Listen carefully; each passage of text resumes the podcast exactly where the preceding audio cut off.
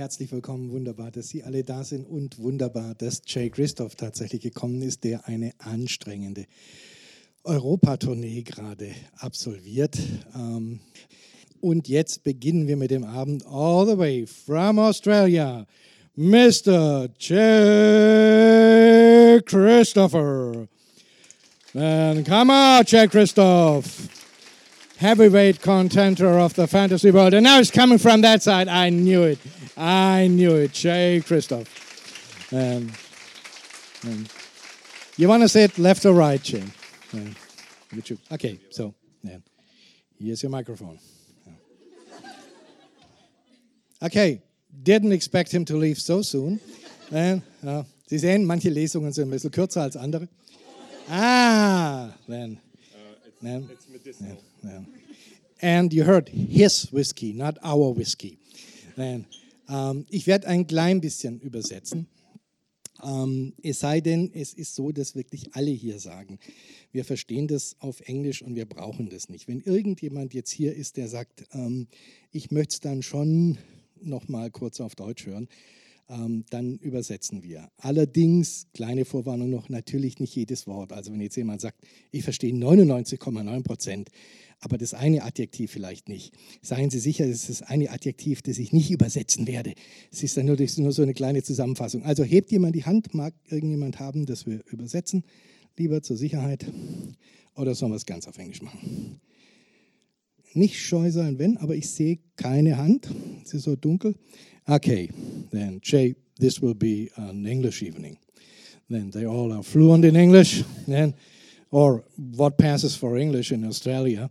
Then we'll see. Oh. That's, usually, that's usually the kind of humor I get in England, not in Germany. But yeah, sure. Welcome. Thanks um, for coming. It's great to see you all. Thanks for being here. Um, Okay. So, as there has been laughter beforehand when I said maybe one or two of you have brought a book along, um, maybe one or two of you have read that book. So, it will be no surprise that my first question is Jay, um, you've had dark books and you had sarcasm and you had pessimism and you had all that in there. And you had a lot of heroes one would not, would not want to meet in the dark in reality. But the new book, Empire of the Vampires, seems to be your darkest. Um, there's another turn of the screw. It's gotten somewhere else uh, from Nevernight. What has happened? I mean, there was a global pandemic for a start. Um,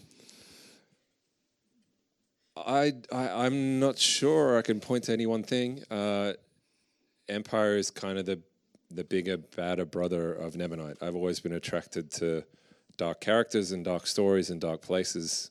Those are the stories that interest me when I'm reading. So they're also the stories that I'm interested in writing.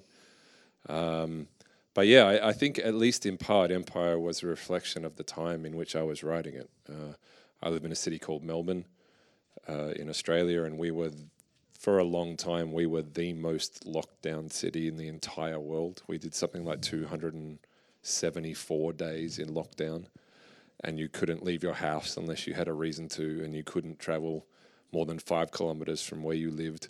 You couldn't see your friends, and we did that for almost a year or so. I think, at least in part, some of the darkness that was happening in the world around us permeated the book.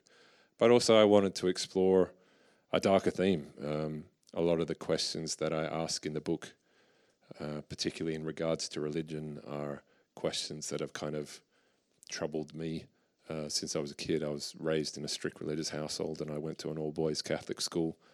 Uh, and so a lot of the questions that I'm talking about in regards to faith and God and organized religions, treatment, ostracization of homosexuality, for example, are all kind of drawing on my real life experiences. So, yeah, I, want I wanted to go to scary places.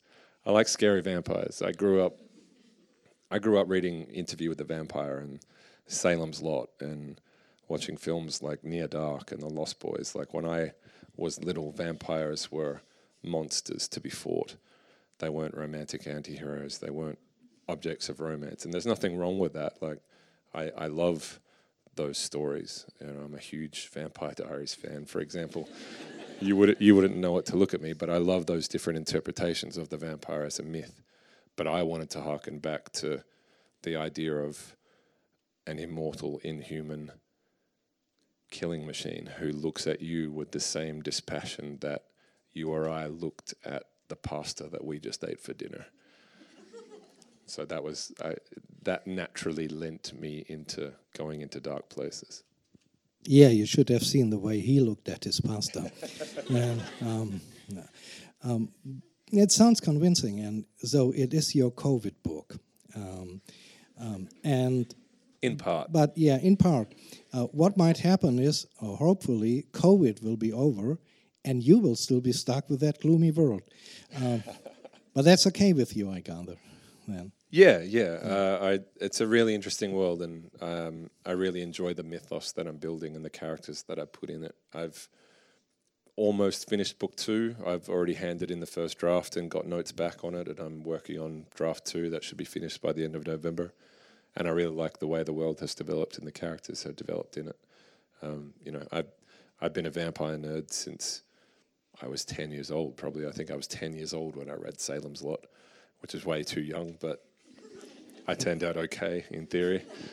Um, and yeah, the idea that I could one day write a vampire book, uh, it, it's been a long time aspiration of mine. The first book that I ever wrote was actually a vampire book way back in like 2008.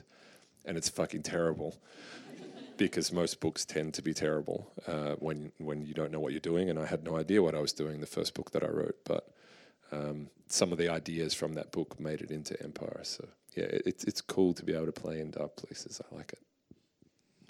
You've already mentioned there are a lot of roads you can go down with vampires, um, as is the case with all uh, classical uh, figures from Harald Dom and uh, from the fantasy world.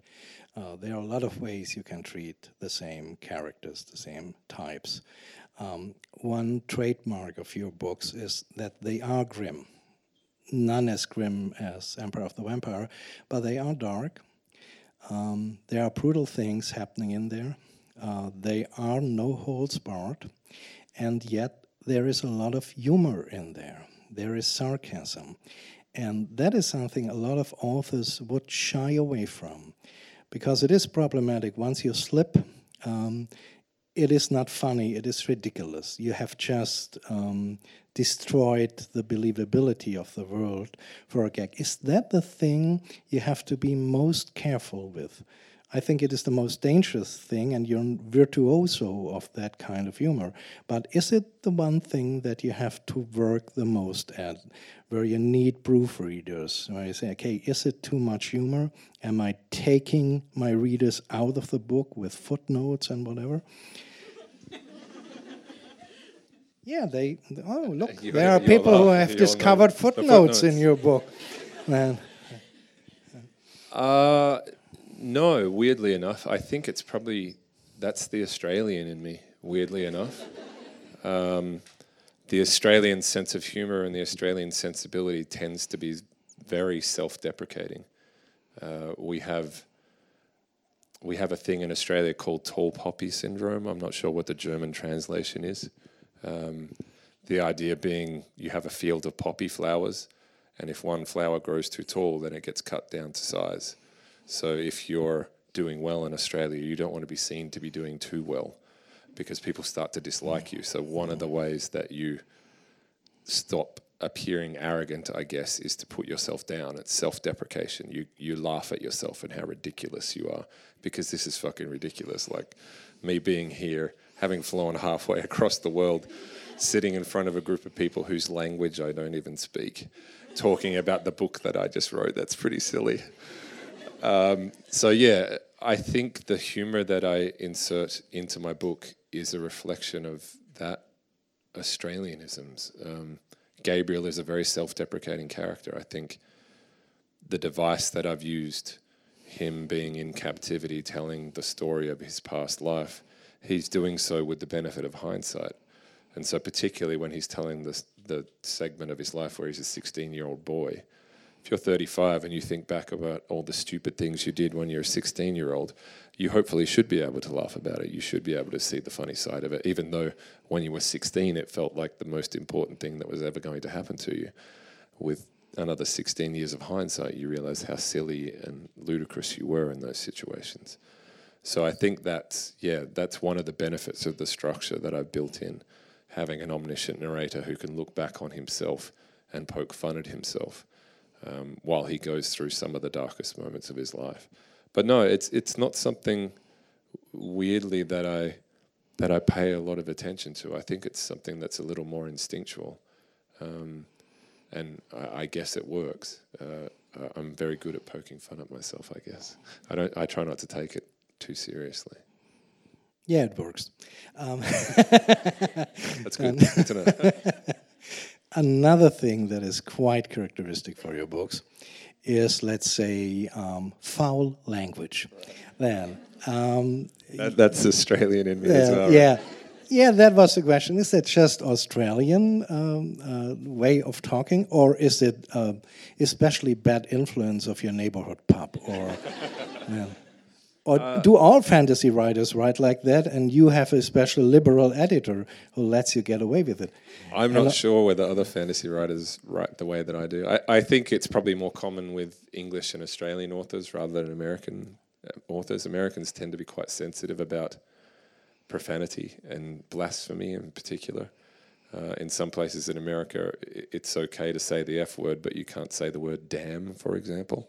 Like they take that super seriously, which is just cultural differences.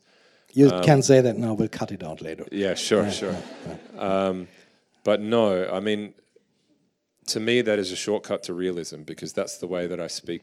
That's the way that I speak in my everyday life, and that's the way that my friends speak. And in particular, with Empire, I wanted it to feel like a conversation between two characters, between Gabriel and Jean Francois. I wanted it to feel like a conversation that you might overhear sitting at a pub with your beer and there's two guys sitting next to you at a table talking to each other. That was the kind of vibe that I wanted to give that entire book for it to feel down to earth and earthy as a result. But yeah, it, it also makes, to me, to my mind, it makes the characters feel real because the people that I know do swear. If you, if you stub your toe, you will you will swear. If you're having a bad day, you will swear. If you're talking about someone that you don't like, you will call them a profanity. That's just the way that I and everyone that I move with works. And so that's the way I think that everybody works. Yeah, especially your readers when they can't get any more ticket sure. to show of Jay Kristoff. Don't ask us how many Jay Kristoff quotes we got. Okay, so time for your questions. Um, I'll bring the microphone to you. I'll step down here because I have the light in my eyes. Who wants to ask the first question? Okay.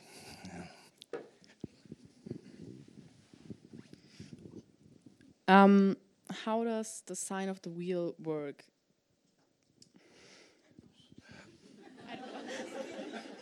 I mean, I, I, leave it up to your imagination, uh, but but I, it's like that. You're you're drawing a circle, so it's kind of like the sign of the cross, um, okay. but the shape in this particular mythology is not a crucifix; it's a wheel. So you're kind of.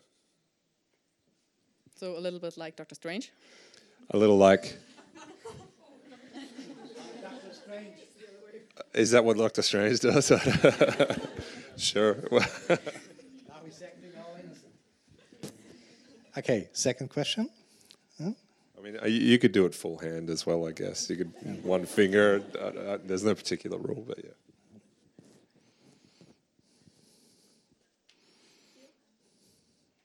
Well, yeah.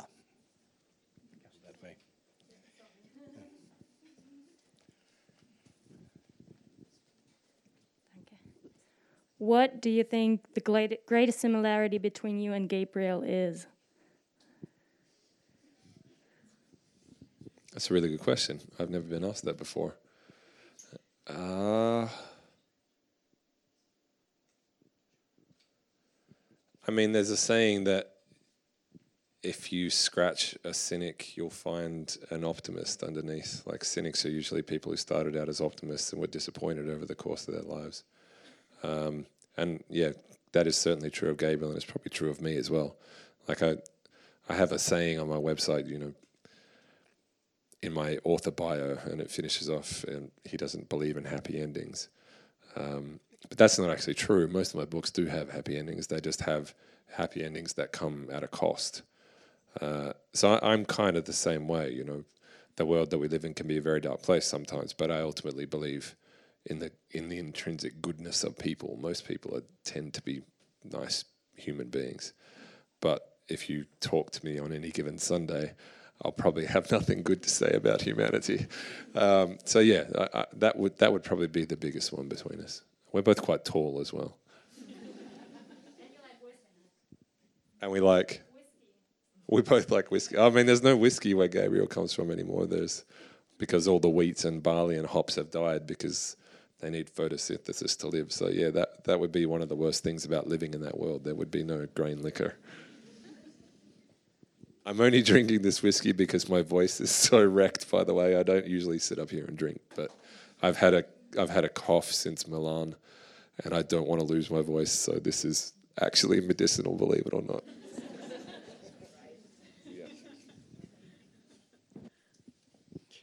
Okay, next question. Then okay, yeah.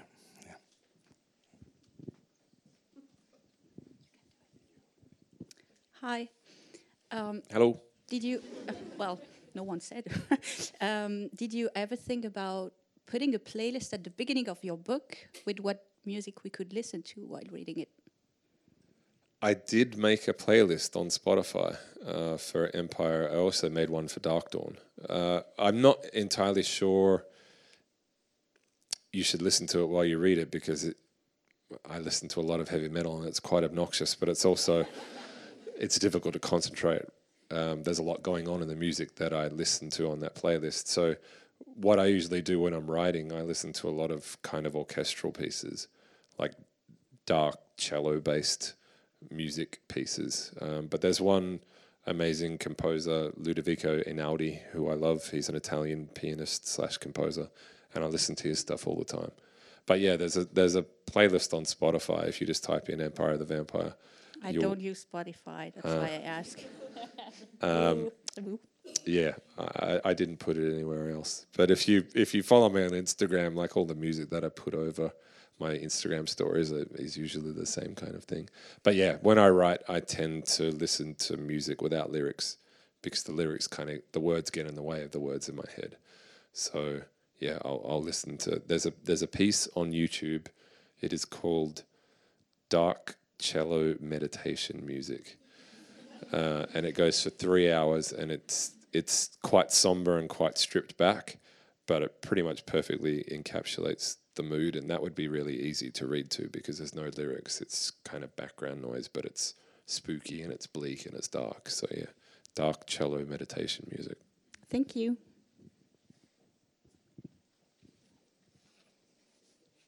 I've seen your moment. Well,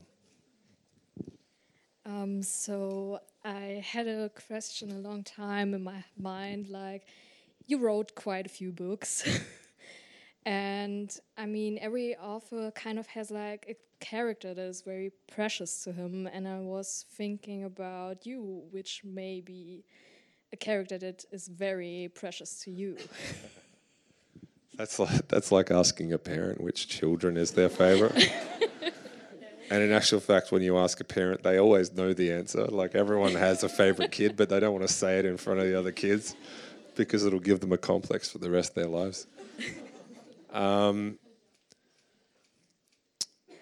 in terms of the the most of me that I've ever put into characters that I've written, uh, probably the most would be Gabriel. Um, he's the closest to me as a person and kind of his outlook on life. Uh, Mia is another one. Mia is always going to be very special to me because Nevernight was really the book that broke me out of out of mid-list authordom and, and made me an international bestseller. And the fandom that built up around Nevernight was just extraordinary to be a part of. And Nevernight kind of started really small and it grew up purely based on reader word of mouth, like people like you going out and telling their friends and putting up reviews on Goodreads and making blog posts and book talk videos and YouTube videos. It started very small and got very big, and it was amazing to kind of watch that happen and be a part of it. And Mia is at the heart of Nevernight, so she'll always be super special to me. Uh, and the last one is Aiden from the Illuminae files, uh, which, if you've read, uh, it's a pretty scary character. But a lot of the questions that kind of keep me up at night are the questions that Aiden asks itself. So they would they would be the big three. Thank you. Sorry to all the other characters that I didn't get a Guernsey. You got to have a favorite.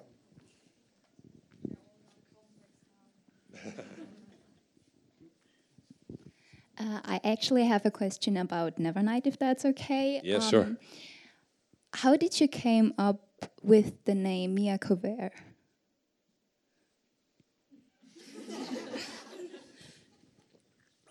Uh, so Corvere um, comes from Corvid, which is crow, because the symbol of her house was going to be a crow. That was, I, I tend to be a, a quite a visual writer, and a lot of the my books start as visual ideas in my head.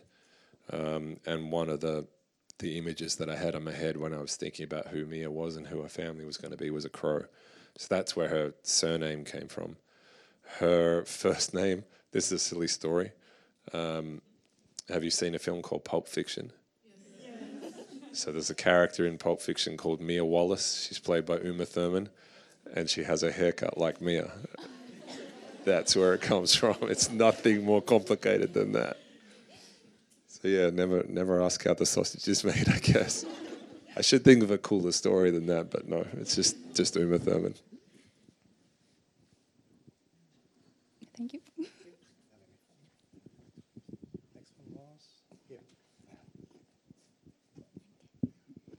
Hello. Um, I'm very interested in your writing process. Um, could you maybe tell us about your routine a little bit and how you come up with these ideas? And is it like very lonely to write these books, or is it getting easier? Like things like that. Um, it depends on the book. Uh, so my co-authored projects with Amy are obviously a, a lot less lonely because you're working with someone constantly, and you're getting constant feedback on the work that you've produced. So in in a lot of ways, co-authoring is easier and more fun because when you're writing a book by yourself, you don't have anyone to bounce ideas off really, um, and you often find yourself kind of wandering in the dark. It's like you're in a dark room, feeling for the light switch on the walls, and it's not until you actually get a decent chunk of the book done that you can show it to anybody to get any feedback. So writing books that are that are mine, it's a lot more solitary. Um, it doesn't get easier. I wish I could say it does. You probably get you probably get better at it the more you do it, but no book I've written has really been easy. Uh, and Empire, which is my latest book, was by far the hardest book that I've ever written. Um, there was honestly a point where I didn't think I would be able to finish it. I was on tour for Darkdawn back in 2019, and at the end of that tour, I got invited to a festival in Prague, and I thought that I would stay for a month in Prague and finish the book because it was due at the end of November. And at that point on that tour, the book was horribly broken. Like it just did not work at all. And I genuinely thought I wasn't going to be able to finish it and then I had made a horrible mistake. But every writer you ever talk to about the best book that they've written, they experience that moment. And the only way through is just to push through it. Uh, and that's what I did. And I rewrote it and I rewrote it, mm. rewrote it probably 20, 30 times, and it became the book that I am most proud of. Uh, I think it's the best book that I've ever written. But in terms of my writing process, I treat it a lot like a job. Like I'm lucky enough to do this full time now. I'm a full time author. So I treat it just like you do with your job. I, I get up and I do it every day. I get up a little bit later than you do, probably, because my boss won't fire me if I show up at 10 o'clock. But yeah, I, I get up, I eat, I sit down at my computer, and I work until I have. I aim for 3,000 words a day. And sometimes that will happen in a couple of hours, and sometimes it will take me 12 hours to do, depending on the difficulty of the scene that I'm writing and whether or not I know what's going to happen next, because a lot of the time I make up the story as I go. Um, so I'm not sometimes not sure what happens next. So those days are a little bit more difficult than the ones where I know exactly what I need to do. But yeah, I, I treat it like a job. I sit down at my desk every day. I write until five or six o'clock. I spend an hour or two staying married, and then I probably go back to work and work until I've got my words for the day.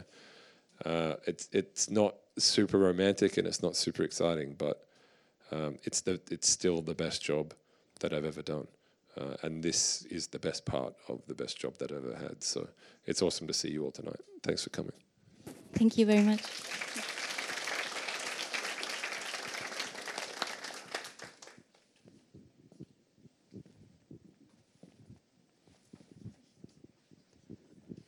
Können übrigens auch auf Deutsch fragen, wenn Sie dann, ja, hinter Ihnen ist, ich habe es gesehen. Ich werde dann irgendwie sinnentstellend übersetzen, wenn Sie nicht auf Englisch fragen wollen. Um, out of all the books you've written and co-written, which would you say is your least favorite, or which are you the least, the least proud of? Jesus, that's even worse. That's like lining up your kids and telling them which one you hate the most.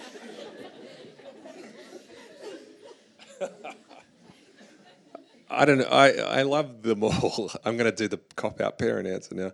I love them all in different ways and for different reasons um, because all of them have led to this point in my life, like this night right now and this tour that I'm going on. Like, I've been all over Europe. We left Melbourne on the 7th of September. It, it's been almost two months since I saw my home, but a lot of that time has been traveling to cities that I've never visited, meeting readers whose language I don't speak who all have this love of the worlds that I've created. And every book that I have written has led to that moment. So they're all special in, in their own way. Um, the one that I like the least.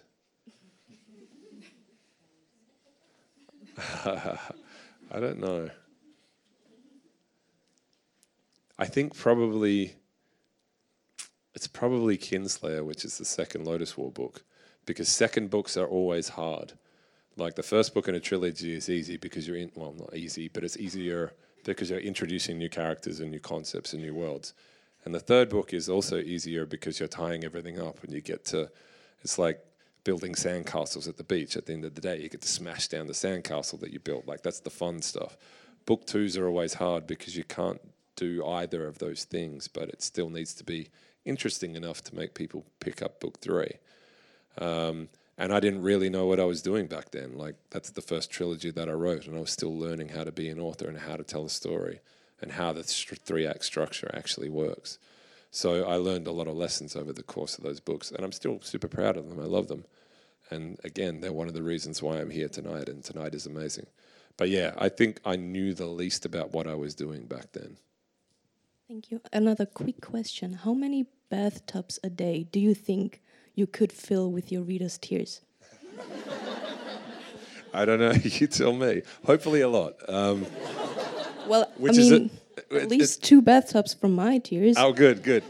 Which is a weird thing to get excited about and laugh about, but if if you can feel anything at all, it doesn't have to. You don't have to be sad, but if you can laugh or cry or get mad and throw the book across the room at I did that as well. Oh, good. um, you know, these are imaginary people with imaginary problems. Like, I think them up sitting on my couch in Melbourne wearing tracksuit pants and Ugg boots and a, and a 10 year old band t shirt. But if they mean enough to make you feel anything at all, be it happy, sad, angry, then I did my job well. So, uh, yeah, it, uh, I'm actually really happy to hear that I made you sad. Thanks. I thank you.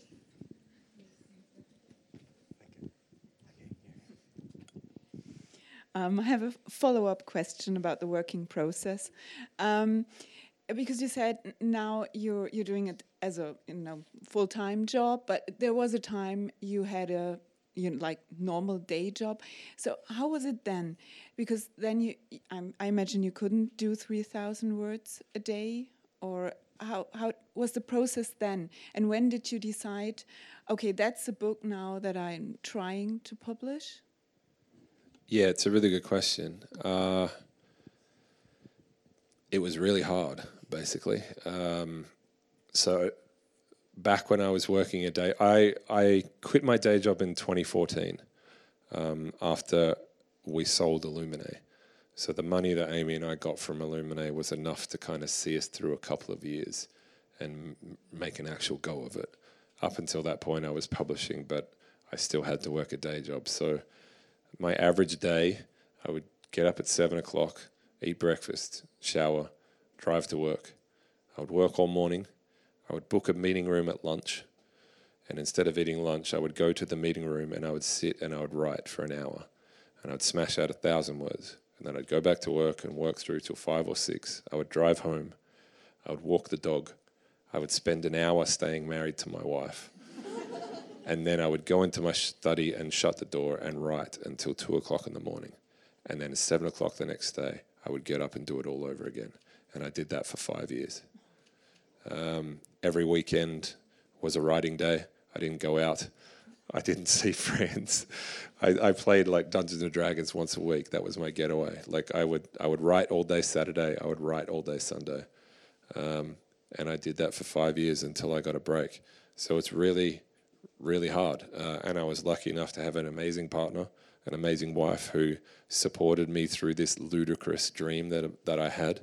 Um, and yeah, she, she was she, you know, she was the most supportive partner anyone could ever imagine. This is her, by the way. So everyone who loves my books can give this lady a round of applause.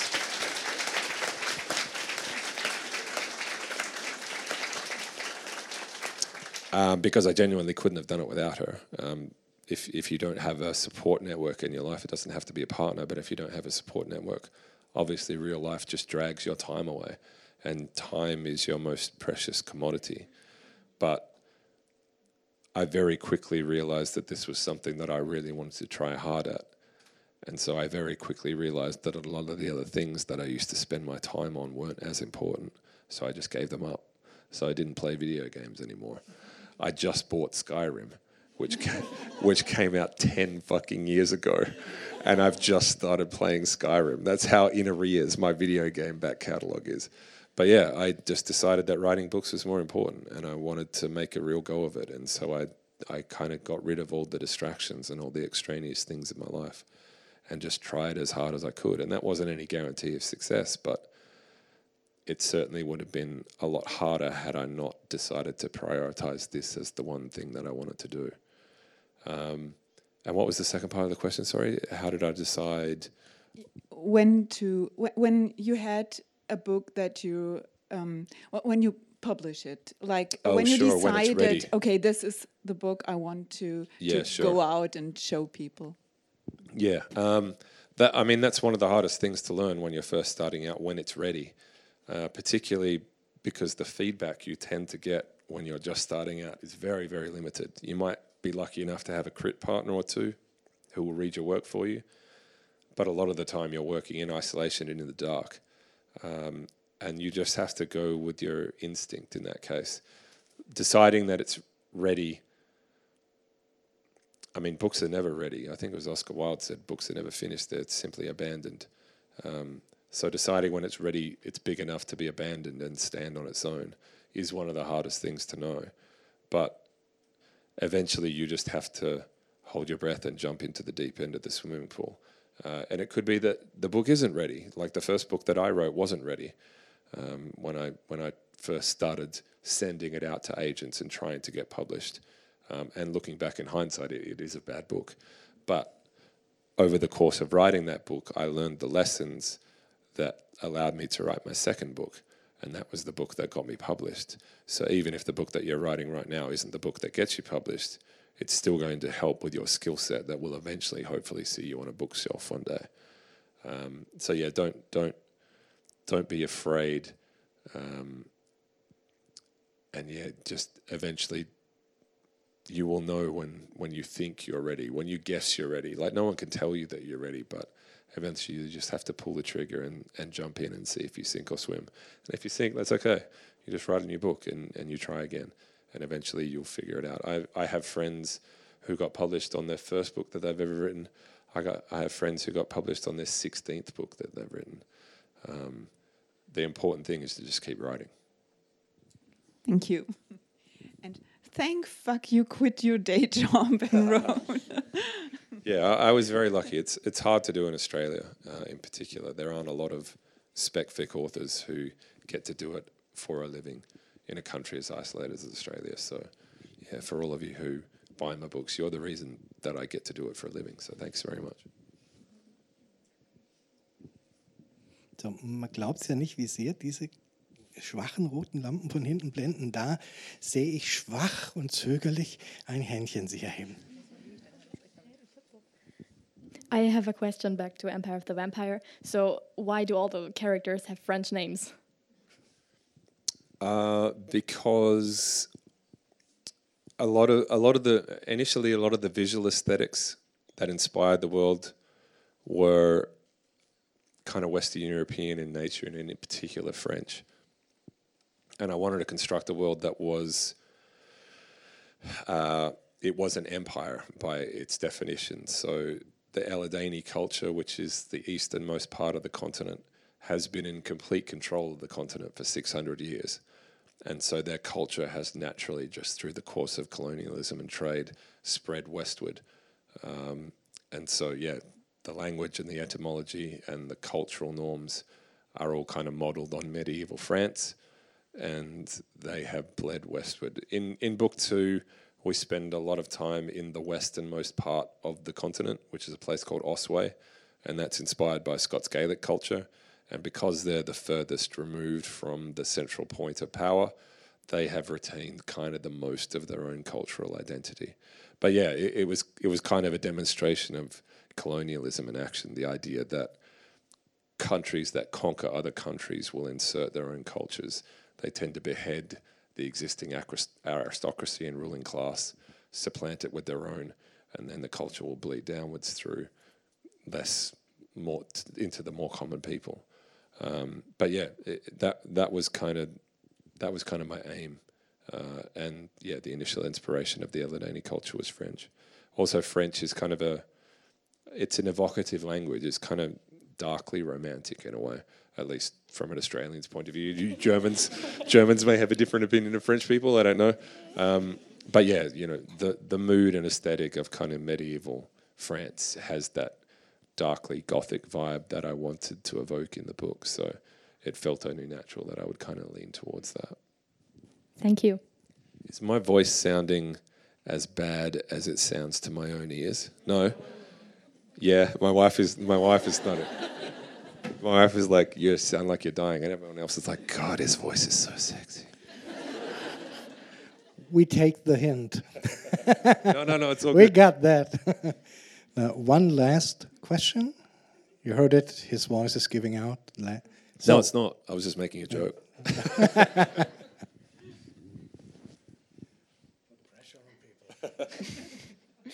Um, okay, I have two questions. And uh, first one is: Is one of your characters uh, inspired by a person by your real life, or like your wife, or Astrid? there are certainly elements of people that I know in the characters that are right. There's not. I couldn't point to one character and say that is my wife, or that is my sister, or that is my mum. Um, no, they, they tend to be composites of people that I know and character traits of people that I know. If you're an author and you write your friends into your book, it's a really good way to make them stop being your friends. Particularly if you write books like mine where everyone dies and dies horribly. Um, so, no, I, I tend to take bits and pieces. Um, and I, I tend to dr- kind of draw on real life experiences as well. So, for example, the idea that started Nevernight was it was a drunken conversation that I witnessed on New Year's Eve between two female friends of mine, uh, and they were having a spirited discussion, shall we say, about a particular word. I won't repeat the word because it's quite rude. At least in Australia, it starts with a C. Um, and they were arguing whether or not the word was offensive or not. And one was convinced that it was, and the other one was convinced that it wasn't. Was adamant that it wasn't. And the discussion was really interesting. And I didn't say a word throughout any of it, but I watched, and that started a seed, planted a seed in my head.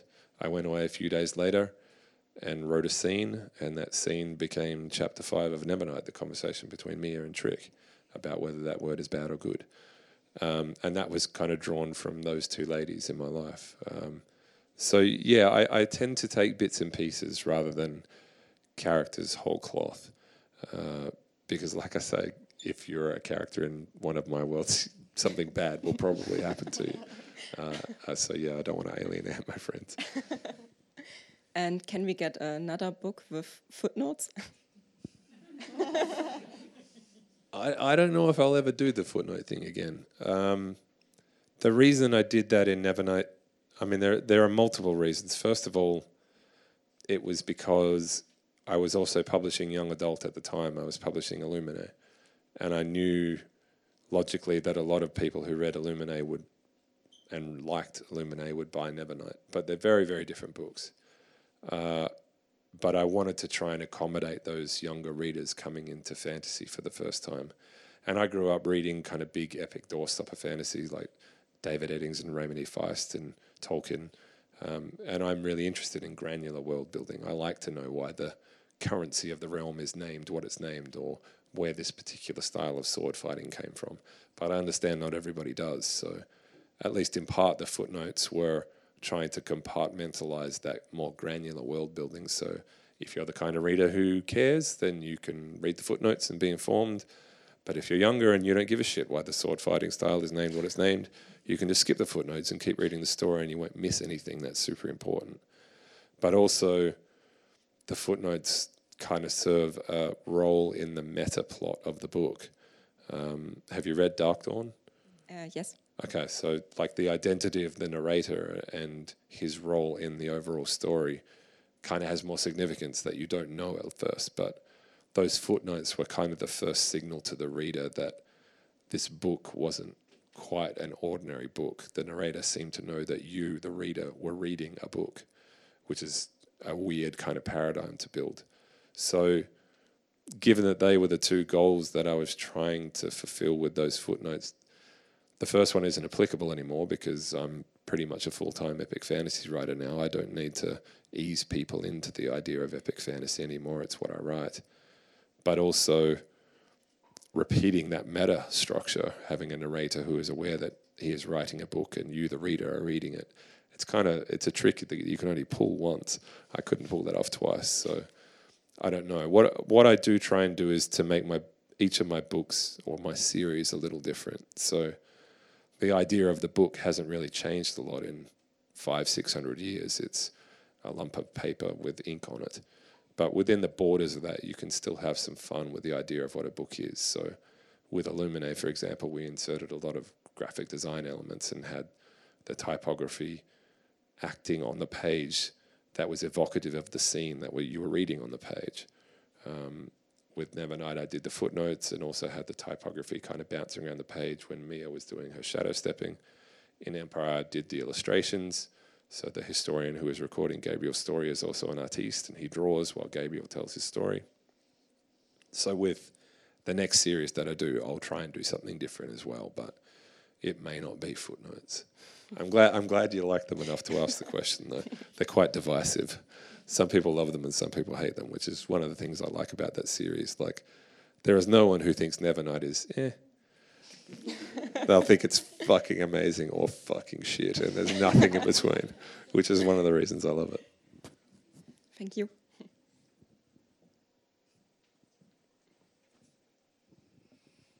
Okay, so he would be willing to answer another question. Uh, anyone's got a question left? Yes.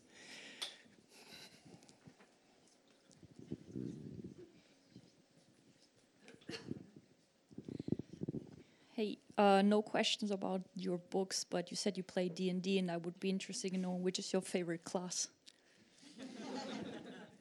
Like ever across all yeah. rule sets? Yeah. Uh, Jesus, I don't know. Uh, the character that I'm playing at the moment is a halfling swashbuckler sorcerer. So I'm dual classing. We're getting really fucking nerdy now. Sorry. uh, he's a 12th level swashbuckler, fourth level wild mage sorcerer. Um, and he's a lot of fun. His name is Jolliver Summersbridge the Third. He's he's two foot eight, Uh, and he's like hyper optimistic and loves everybody that he meets, which is like the exact opposite of me in real life. Uh, and yeah, he's a lot of fun to play. One of the things I noticed about Fifth Ed D and D is they didn't put huge amounts of thoughts into higher level campaign play. Like most campaigns, Jesus, I can't believe I'm talking about this.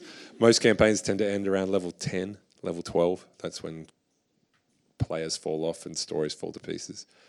And I noticed that the Fifth Dead writers didn't put a huge amount of thought into like level twelve and above play.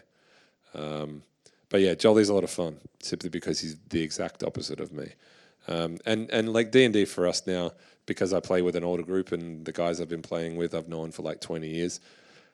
Genuinely, half the time we are playing D and D. We're not actually playing D and D. We're just talking about random stuff and making jokes and whatever. So it's more of a social exercise than actual concentrated role playing. But yeah, he's a lot of fun to play. So swashbucklers are. He's kind of like a Dread Pirate Roberts character. So I get to do quips and backflips and shit. It's fun. Thanks. Jay Kristoff, because we won't talk afterwards, thank you so much for coming. It's been such a treat, uh, such a pleasure. Thank you so much for having me. Could everyone give Thomas a round of applause?